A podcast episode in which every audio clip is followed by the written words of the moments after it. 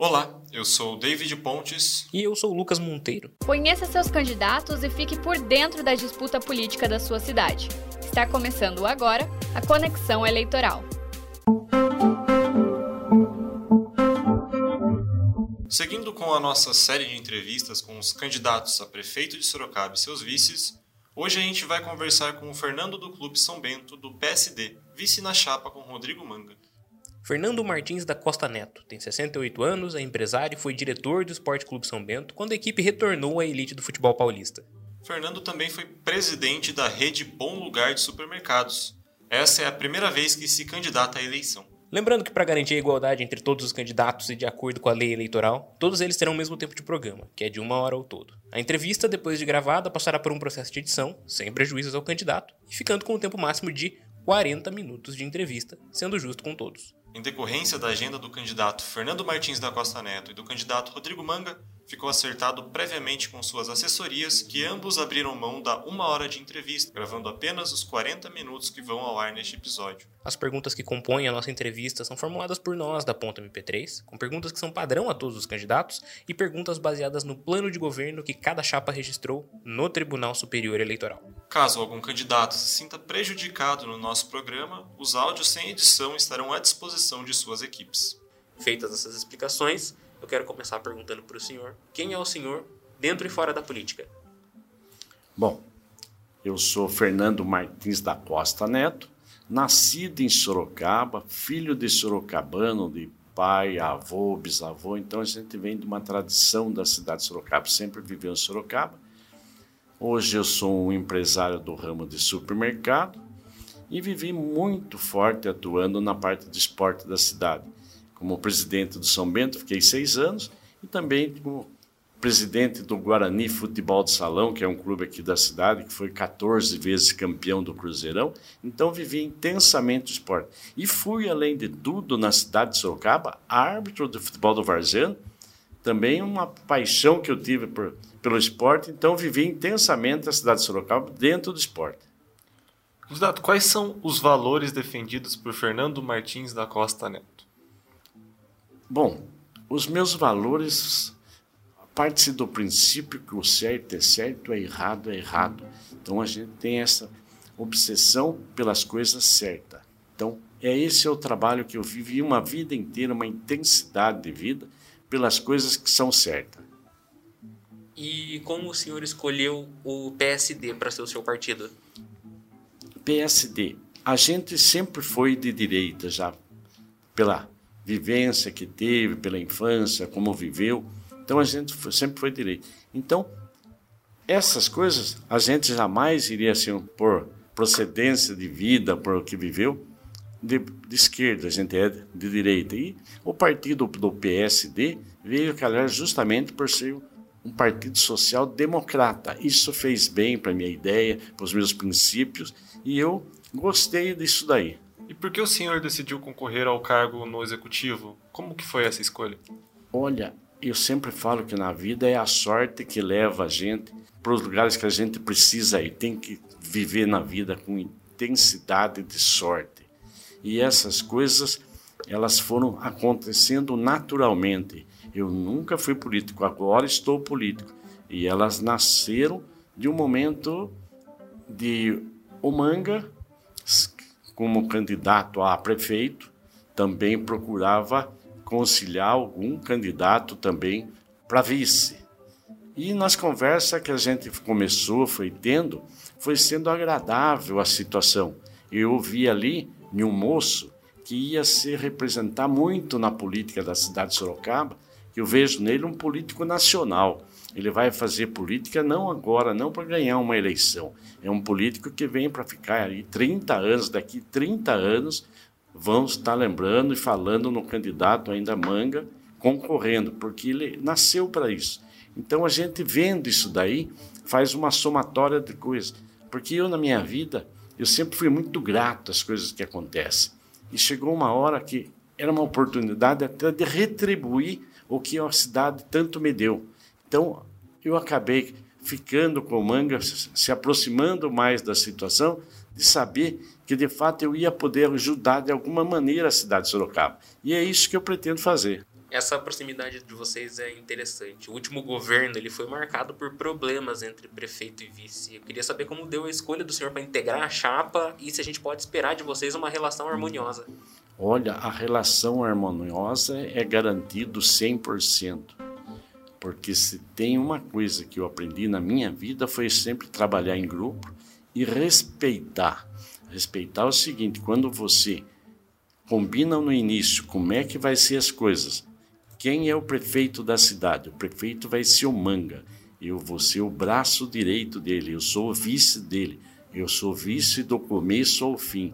A gente sabendo as regras do jogo, fica tudo mais fácil. Eu estou lá para auxiliar o prefeito, eu não estou lá para tomar o lugar do prefeito e não pretendo, em hipótese alguma, derrubar o meu prefeito. Meu prefeito, eu começo junto e termino junto. Nós podemos ter desentendimentos de ideias, mas terminamos ali a discussão e vamos almoçar junto, porque não vamos se guardar mágoa. Então a harmonia é garantida 100%, porque eu começo e não, não deixo a equipe balançar. Não vai ser só eu e o Manga.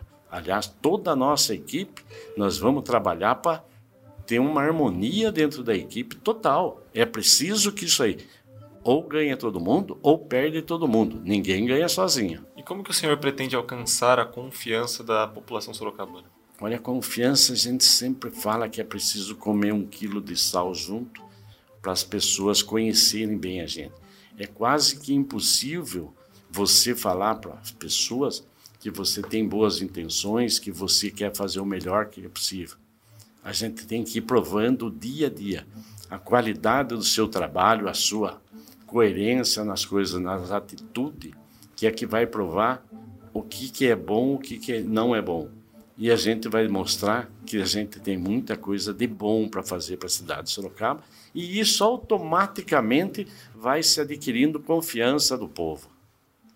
E quais que são as principais as principais prioridades discutidas entre o senhor e o candidato Rodrigo Manga para um eventual governo? Olha, as, as prioridades é o que vive um país nosso. As dificuldades não é de Sorocaba.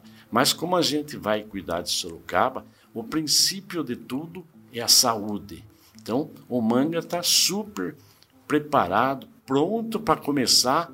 No primeiro dia de governo, vamos iniciar com a saúde. Esse é o primordial, eu sempre falo na vida. Se você tiver saúde, você já tem 90% da vida, você já tem tudo, já é, dá para ser feliz só tendo saúde. Então nós vamos fazer de Sorocaba uma cidade feliz, porque nós vamos trabalhar, começar pela saúde. É lógico, precisamos gerar empregos, precisamos cu cuidar da cidade para que tenha um bom policiamento, que as coisas funcionem. Mas tendo a saúde, já é feliz a cidade.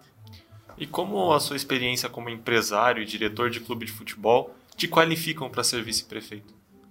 Olha, o que, o que me qualifica para ser o vice-prefeito do Manga são o que eu vivi intensamente formando grupos de pessoas para administrar.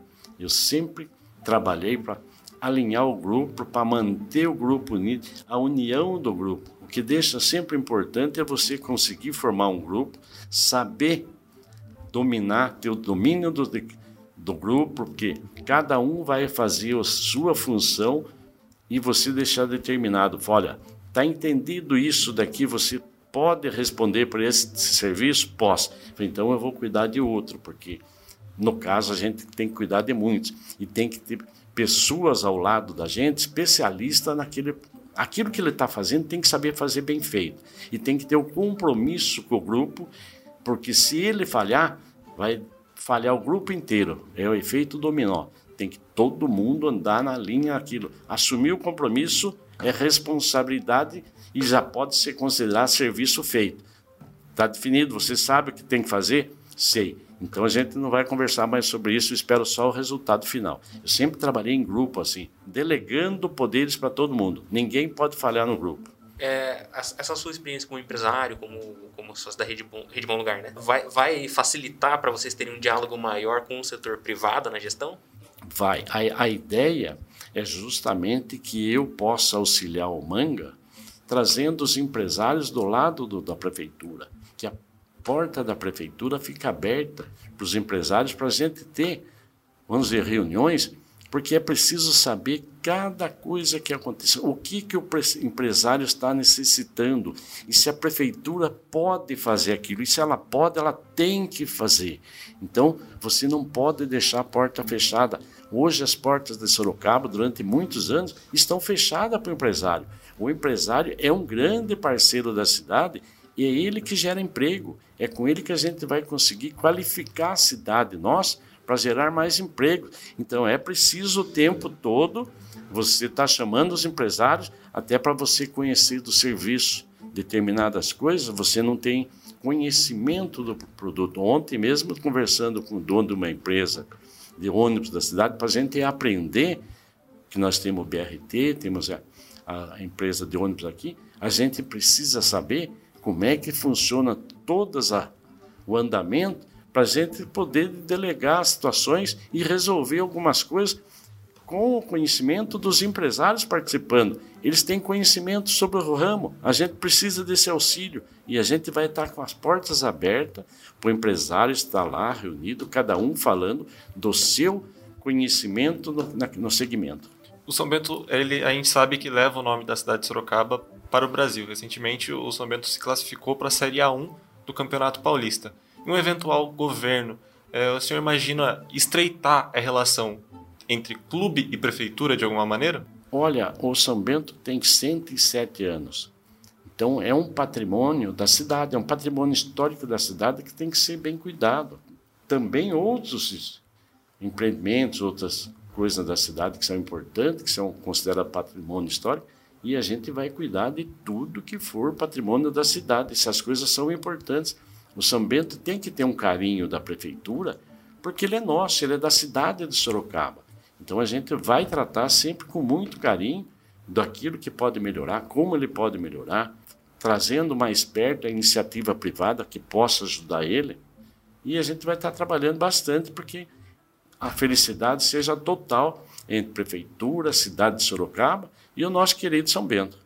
Ainda dentro do esporte, é, no plano de governo de vocês, tem a proposta de criação de um plano municipal do esporte. O que é esse plano e como ele iria funcionar?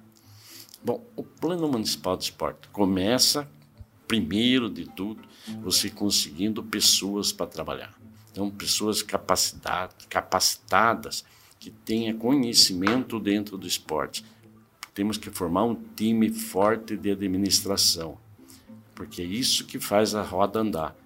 Então, o principal coisa que nós vamos encontrar, em todos os segmentos a gente tem aqui especialistas.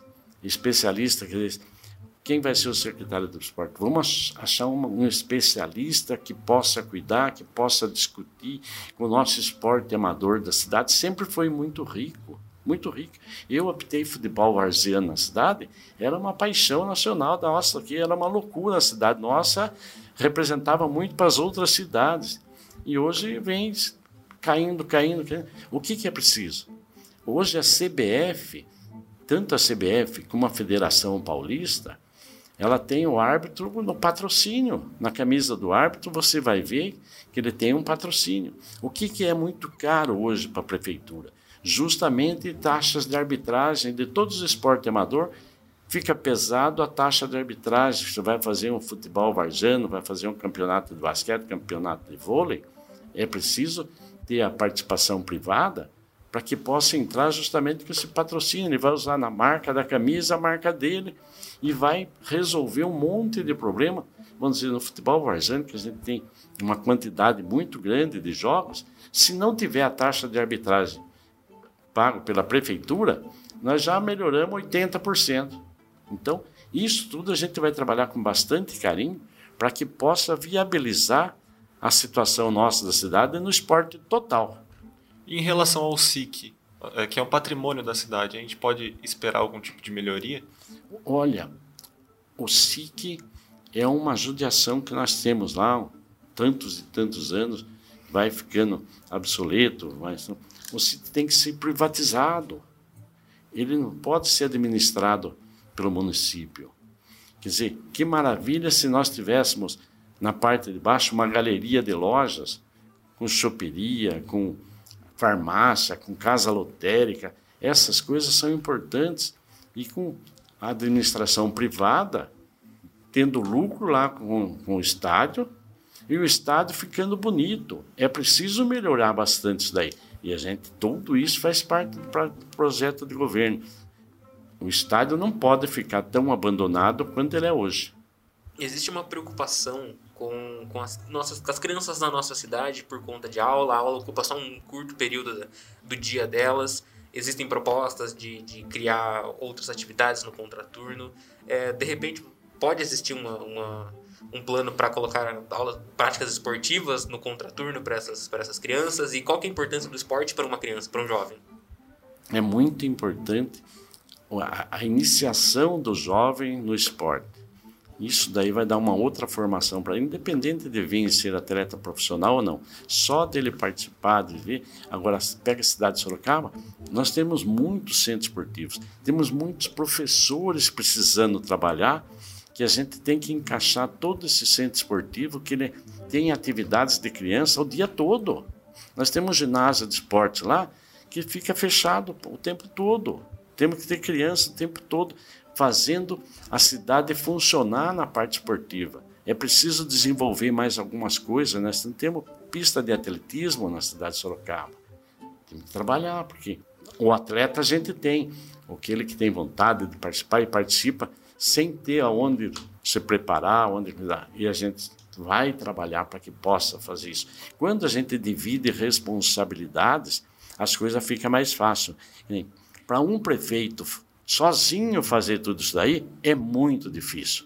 Dizer que o prefeito pode fazer. Não, porque são centenas de situações todos os dias para resolver. Então, ele tendo a equipe, tendo um braço direito forte, que vai se responsável desse, que desse cuido eu. E vou trazer pessoas especialistas para fazer o trabalho. Então nós vamos ramificando. Eu acredito que a gente possa fazer muitas e muitas coisas. Tudo, não acredito, é muito difícil. Mas muitas coisas a gente vai melhorar, tratando melhor dos custos das coisas, melhorando para que possa ser feito mais coisas. E aí a gente vai fazer uma cidade melhor, começando com as crianças, se preparando na parte do esporte da cidade. Então, é um trabalho que a gente vai iniciar ele sim. Candidato, voltando à questão do SIC, o senhor citou uma parceria com o setor privado. É, muito se fala no meio do futebol as arenas multiuso, que, por exemplo, a Ponte Preta já está cogitando fazer algo, algo nesse sentido. É possível visualizar algo nesse, nesse âmbito? É possível e necessário. Quer dizer, então, a gente vai trabalhar para que o SIC seja um cartão de visita da nossa cidade. Nós temos uma praça muito bonita em frente, espaço bastante. Ali tem que ter um ramo de negócio, tem que ter as coisas que passem a representar lucro. Tem que dar lucro aqui, não pode ficar parado do jeito que está. Quer dizer, vamos dizer, colocamos o São Bento para administrar. O São Bento vai cuidar daquilo ali. Ele tem que estar funcionando e dando lucro. Quer dizer, o que não pode é querer dar a chave. Falei, então toma aqui, vamos passar isso aí. Não, não funciona assim. É preciso se organizar, se preparar para fazer um projeto que eu estava conversando até com um amigo meu, ele falou, viu, vocês podiam procurar a Uniso, os formando, para fazer um projeto, formando lá em arquitetura, em engenharia, não sei o quê, e aquele que fosse o melhor projeto, ganharia como a divulgação da marca dele. Eles seriam formando já com um projeto aprovado de, de uma modernização do estádio. Olha que maravilha para nós, para eles. Então, tudo dá para levar uma situação que pode ficar bom para todo mundo. E as coisas só é bom quando fica bom para todo mundo. Desonera o Estado, que a prefeitura tem um custo, desonera o custo do estádio, conseguimos revitalizar ele, deixar ele bonito e dando lucro. Essa é a ideia de trabalhar em cima disso. Esse exemplo que o senhor deu da Faculdade de Arquitetura é bem interessante, porque no plano de governo de vocês, vocês mencionam que vão fazer parcerias com as universidades locais. Como vai funcionar essas parcerias para aproveitar justamente a tecnologia produzida por eles lá dentro? Esse do, do, do estádio é um exemplo que um próprio professor de lá de dentro que me deu a ideia. Falou, Fernando, você tem, foi, foi, era preciso fazer. Então a gente pode ajudar. Tem, tem um rapaz que tem uma parte de, de, de bombeiro, falou, Fernando, a parte de bombeiro eu faço para você lá. projeto do bombeiro, faço. Pra... Então é bastante gente que vem ajudando. E as faculdades se formando, todos eles, é preciso haver um, um encontro para que haja que ele já possa sair ali da faculdade meio com caminho à vista, enxergando alguma coisa. Porque nós temos anos, todos os anos formando um monte de gente e não tem preparação para onde ele ir. É preciso se organizar para onde vai, o que vai fazer após a, a formatura dele. E essa é uma ideia que a gente vai chamar as pessoas que têm esse conhecimento, professores de faculdade, o que, que a cidade tem que fazer para poder auxiliar que quando ele se forma, aonde vai começar o trabalho, quem precisa do trabalho dele, como a cidade vai acomodar todos esses formando. Isso vai ser com pessoas que tenham competência. Nós vamos dentro da faculdade conversar com o diretor, conversar com o professor, para ele que nos encaminhar o que é melhor para ser feito. Candidato, a gente já conversou bastante sobre o Esporte Clube São Bento, mas a cidade de Sorocaba também conta com outro patrimônio, que é o Atlético Sorocaba que já foi campeão é, da Copa Paulista, por exemplo. E nesse momento é, quase não existe. Ah, numa possível eventual, ah, numa eventual administração, existe a possibilidade de alguma, de alguma forma auxiliar a esse clube a retornar aquilo que ele era? É, o Atlético Sorocaba, a gente que é esportista, torce para que todo mundo vá bem, porque nós tínhamos aqui uma rivalidade sadia que valorizava muito mais. Hoje tem o derby São Bento e Atlético Sorocaba, é uma coisa bonita. Tem uns que torcem para o Atlético, outros torcem para o São Bento, então valorizava. E infelizmente o Atlético Sorocaba era um, um, um clube de futebol que tinha o seu dono. Então, com o falecimento do dono, isso perdeu a força de, de, de, manter, que nem o patrimônio que o Atlético Sorocaba tem hoje é muito grande, é uma coisa espetacular. Mas acabou ficando como herança para os filhos, os, e os filhos acabou não tendo interesse por isso, então a gente fica torcendo para que ou seja vendido, ou seja volte a atividades. Então é, é uma situação muito difícil para a cidade de Sorocaba e para o próprio Atlético, teve uma participação muito boa no esporte, e de repente acabar como ele acabou. Então é uma, é uma judiação e a gente na prefeitura está de portas abertas para todo mundo. Se tem uma coisa que nós não vamos fechar é a porta da prefeitura. A porta da prefeitura vai estar aberta para todo mundo. O Brasil ele já passa por uma crise econômica né, desde 2014 mais ou menos, que foi só agravada agora pela pandemia. Só em Sorocaba mais de 20 mil empregos foram perdidos. Quais são as principais propostas de vocês para, a partir de 2021, incentivar a criação de emprego e, e de geração de renda?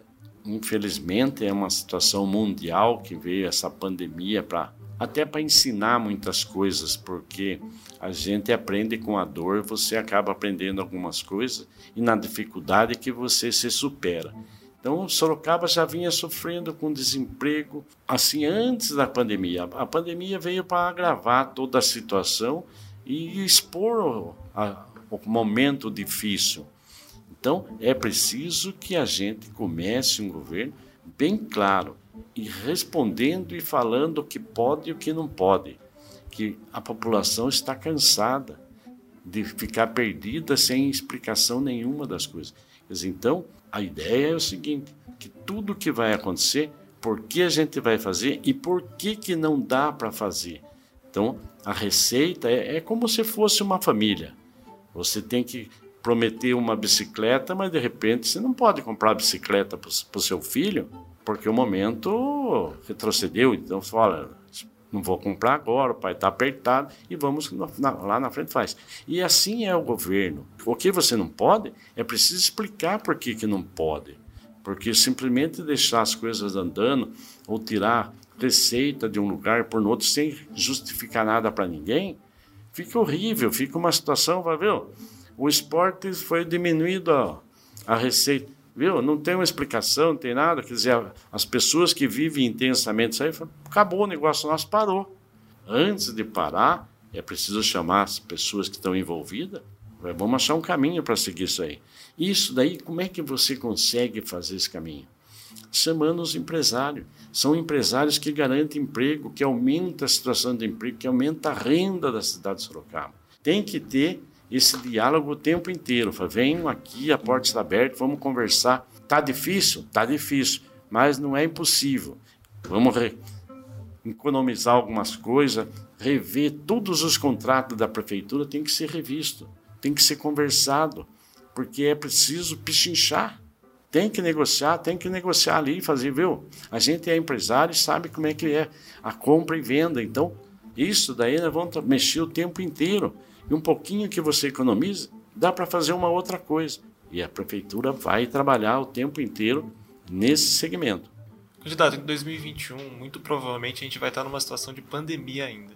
Como que vocês planejam o retorno às aulas do, dos, das crianças e dos adolescentes? Para 2021, a gente não sabe ainda o tamanho que vai estar a pandemia. Pode ter melhorado também, como pode vir uma segunda onda, como está acontecendo na Europa, atrapalhar o andamento das coisas. Então, qualquer decisão que seja pensada ou tomada agora vai ser uma precipitação. É preciso ter as pessoas especialistas segmento da pandemia, que cuidam disso, os médicos autorizados, para que eles vão direcionando para onde a gente vai andar. Porque a gente não pode tomar decisões sem ter os especialistas, no caso, para eles falar, viu, isso você pode fazer, agora pode retornar às aulas, está garantido. Então, a gente vai fazer sabendo que foi especialista que resolveu. Não, não vamos fazer nada de precipitação por nossa conta. Hoje pode, amanhã não pode mais. Quando acontecer, pode ter certeza que alguém que entende do ramo, que entende da situação, vai comandar isso, vai fazer andar bem andado. No plano de governo, os senhores mencionam que querem transformar Sorocaba numa cidade inteligente. O que é uma cidade inteligente por senhor e como tornar Sorocaba uma? A, a cidade inteligente, nós estamos brigando que hoje a internet é muito falha, a pessoa tem uma dificuldade imensa. Então, para ela, hoje na era da informática, se você não trabalhar e melhorar dia a dia, vai ficando para trás, passa muito rápido, a velocidade das coisas fica muito rápida. Então, o que, que nós vamos ter? Vários e vários pontos a mais da internet, que a pessoa possa ter internet pela cidade, andando tudo, para que ela fique informatizada dos acontecimentos da cidade. Essa é uma situação que é quase que obrigatória você fazer isso, que todo mundo possa ficar informatizado. Como que foi a participação do senhor nessa elaboração desse plano de governo e na campanha como geral? Olha, eu fui me aproximando mais do manga, mais e mais, para a gente se conhecer melhor. E a gente, pela minha idade, pela diferença de idade, a gente vai vendo a dinâmica que ele tem. É diferente de todas as pessoas que eu já conheci.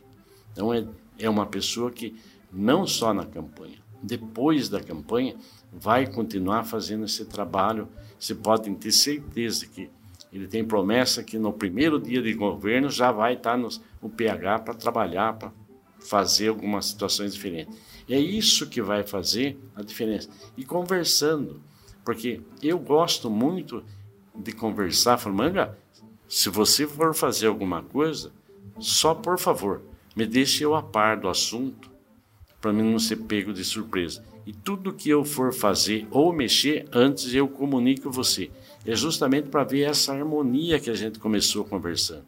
Então, plano de governo, ótimo. Vamos cuidar bem da saúde? Você pode ter certeza que eu vou estar aqui colaborando, dando retaguarda no que for preciso. Então, é essa harmonia a gente vem levando e o plano de governo discutido. Cada coisa que vai ser feita, até a gente que é já mais velho um pouco, fala, vamos mais devagar com isso aqui, que é tudo, é muito, mas vamos começar pensando em resolver essa parte, depois nós vai para essa. Então, tem conversado bastante o que é o preciso para fazer no planejamento de governo ainda no sentido da campanha, a gente está vivendo um, momento muito diferente por conta da pandemia. Como está sendo fazer campanha no meio de uma pandemia? Está fazendo falta mais corpo a corpo com o eleitor? Não? Tá. A dificuldade da, da pandemia nesse momento de campanha restringe bastante. Eu mesmo acabei pegando Covid na campanha. Então, passei por um momento difícil com a Covid e eu fico sentido porque eu queria ser gordinho e perdi 12 quilos nessa pandemia aí, me ajudou bastante. A sorte sempre me ajudou e eu passei por ela, consegui me recuperar, tô, me sinto muito bem hoje, então estamos voltando com isso aí.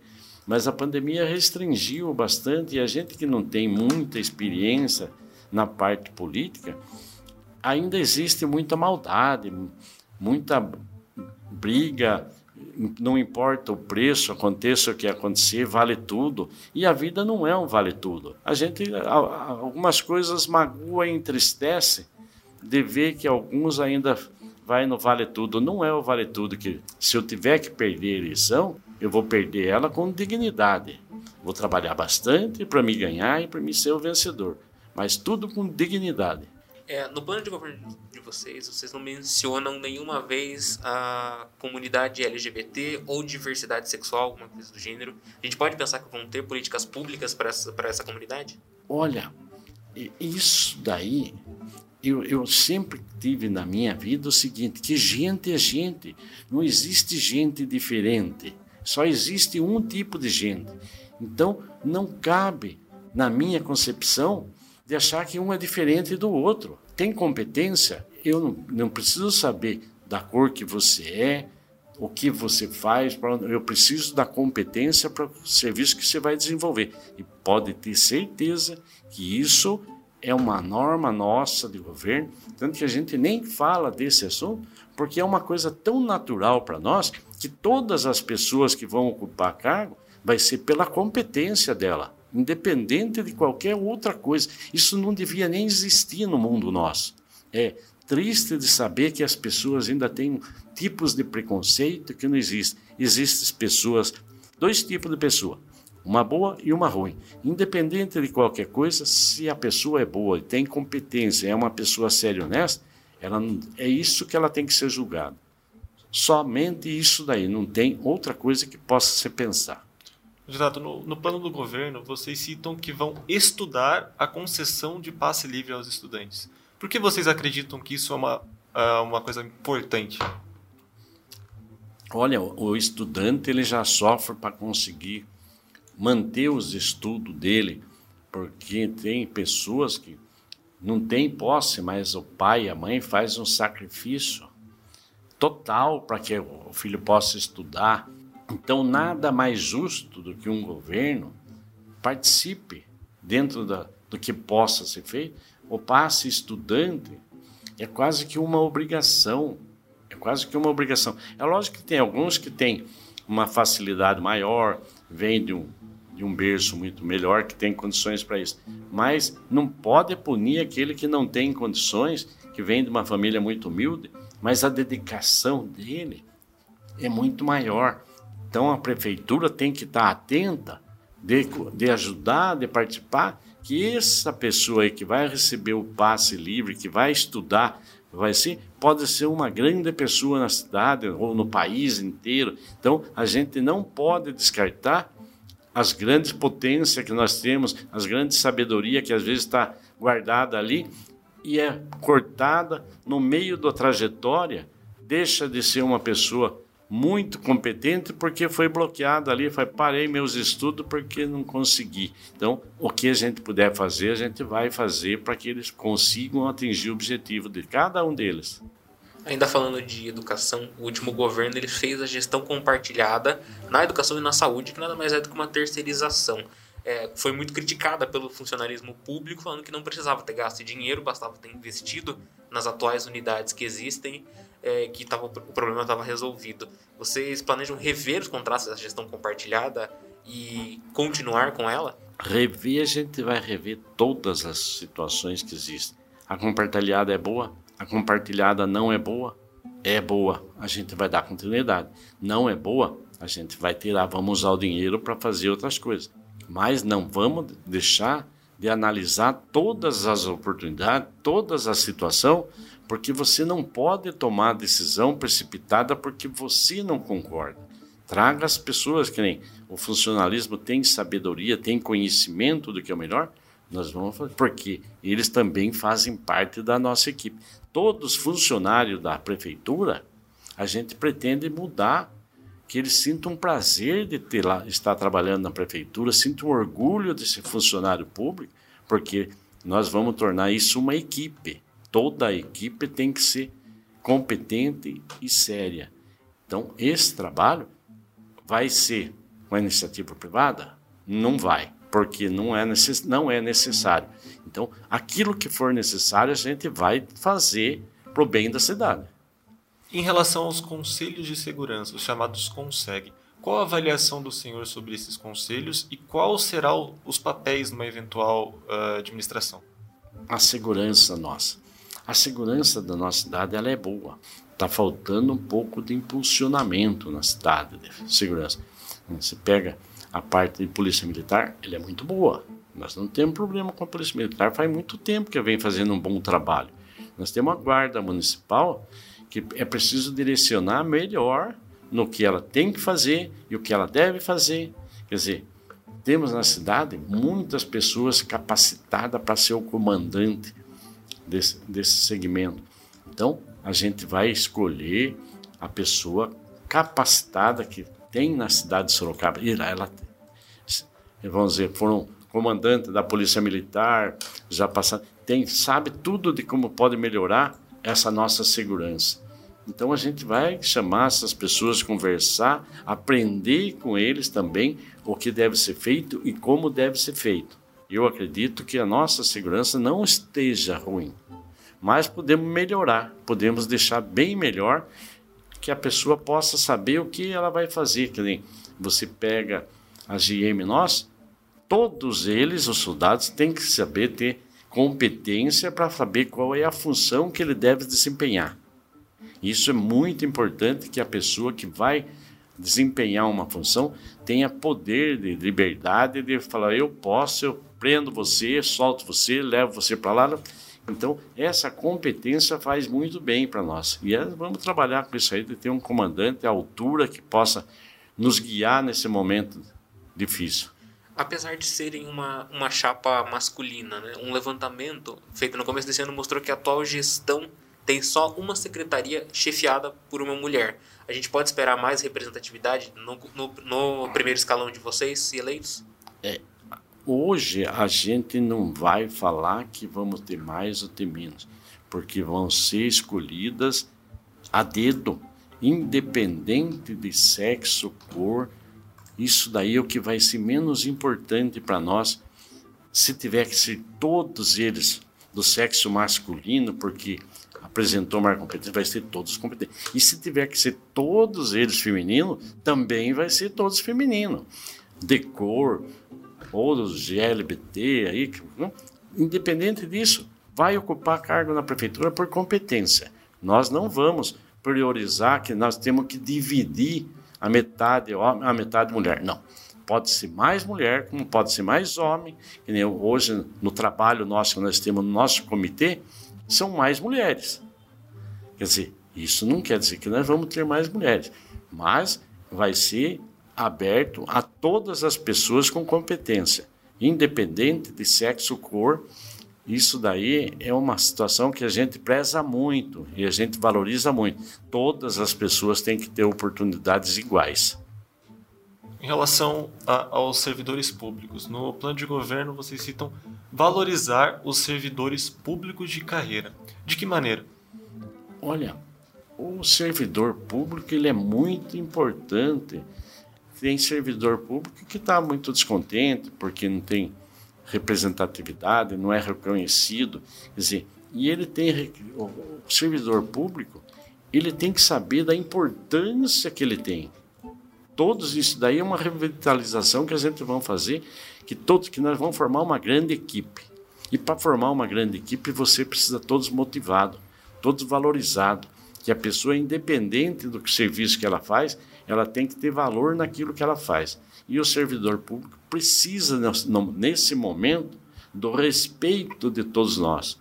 E a gente vai levar para ele o quanto ele é importante para a cidade poder. É ele que faz a cidade andar. Então a gente vai fazer com um trabalho para que ele se sinta orgulhoso de representar, porque nada, nada ele representa o povo lá. Ele é um funcionário que está lá representando o povo. E ele precisa ter orgulho disso daí. E tem uma atenção toda especial com o contribuinte, aquelas pessoas que procuram a prefeitura, que sejam muito bem recebidos. E a gente vai valorizar muito o funcionalismo público para que ele se sinta orgulho disso tudo aí. Maravilha. É, candidato, está tá dando o nosso tempo, conforme combinado com o senhor. Então, para a gente encerrar, quero pedir para o senhor falar diretamente para o eleitor que está ouvindo a gente por que, que ele tem que votar em Rodrigo Manga e Fernando Martins da Costa Neto. Olha, a campanha vai indo muito bem, muito bem. A gente só tem que agradecer todos os contatos, o trabalho que tem feito aí. O, o Rodrigo Manga tem recebido um carinho muito grande do povo, vem fazendo a diferença. E a gente vem nesse momento, chegada na reta final, sabendo que a gente está caminhando muito bem, porque o povo em geral, o eleitor, de fato aprovou o manga e quer o manga. Agora, falta um pouquinho mais. A gente vem brigando agora para esse eleitor que está indeciso, que ainda não escolheu ainda, para que vote no manga. Pode ter certeza.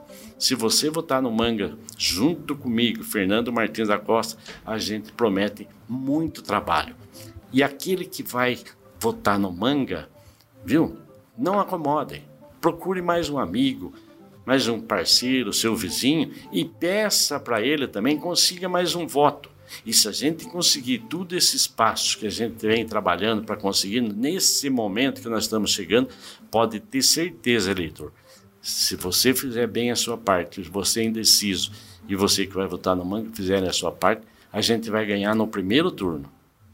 Maravilha, candidato. Muito obrigado por ter vindo aqui e disponibilizado seu tempo para conversar com a gente. A gente deseja para vocês uma boa campanha e se vocês forem eleitos, vocês voltem aqui para comentar, comentar como vai ser o governo de vocês. Olha, foi uma honra, um prazer de participar disso daí, de ver a juventude trabalhando e fazendo as coisas acontecer pela cidade. Pode ter certeza que a gente vai voltar assim, já mostrando o que a gente pretende e já fazendo as coisas que a cidade precisa.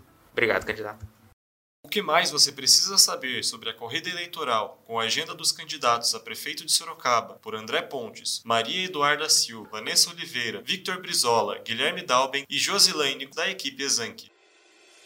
Pela manhã, o candidato do PDT Renan Santos fez gravação de propaganda eleitoral para a Rádio TV. De tarde se reuniu com coordenação de campanha e logo depois se encontrou com apoiadores no Jardim Maria Antônia Prado. Agora à noite, o candidato tem entrevista marcada para o podcast do projeto Piebra. Hoje pela manhã, a candidata à Prefeitura de Sorocaba, Maria Luciamari, participou de gravações na produtora, seguida de visitas a empresas na região do Éden, que duraria até o período da tarde. No período da noite, se reunirá com apoiadores.